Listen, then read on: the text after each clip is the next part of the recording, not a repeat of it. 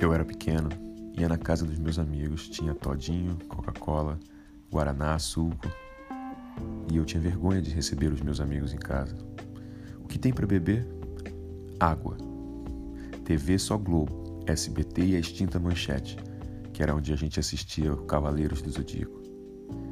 Eu não tinha muitos amigos. Queria ser igual aos meus amigos.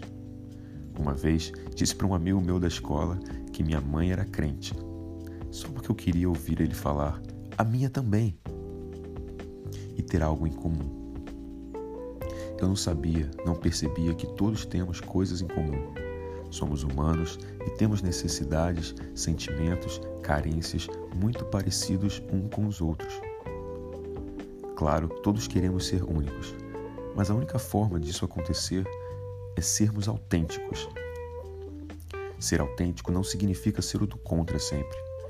Significa saber que você aprendeu um pouco de cada pessoa, cada pessoa que você encontrou, te causou mudança.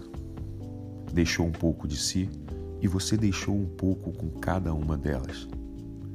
Estamos sempre em mudança. Nada é, tudo está.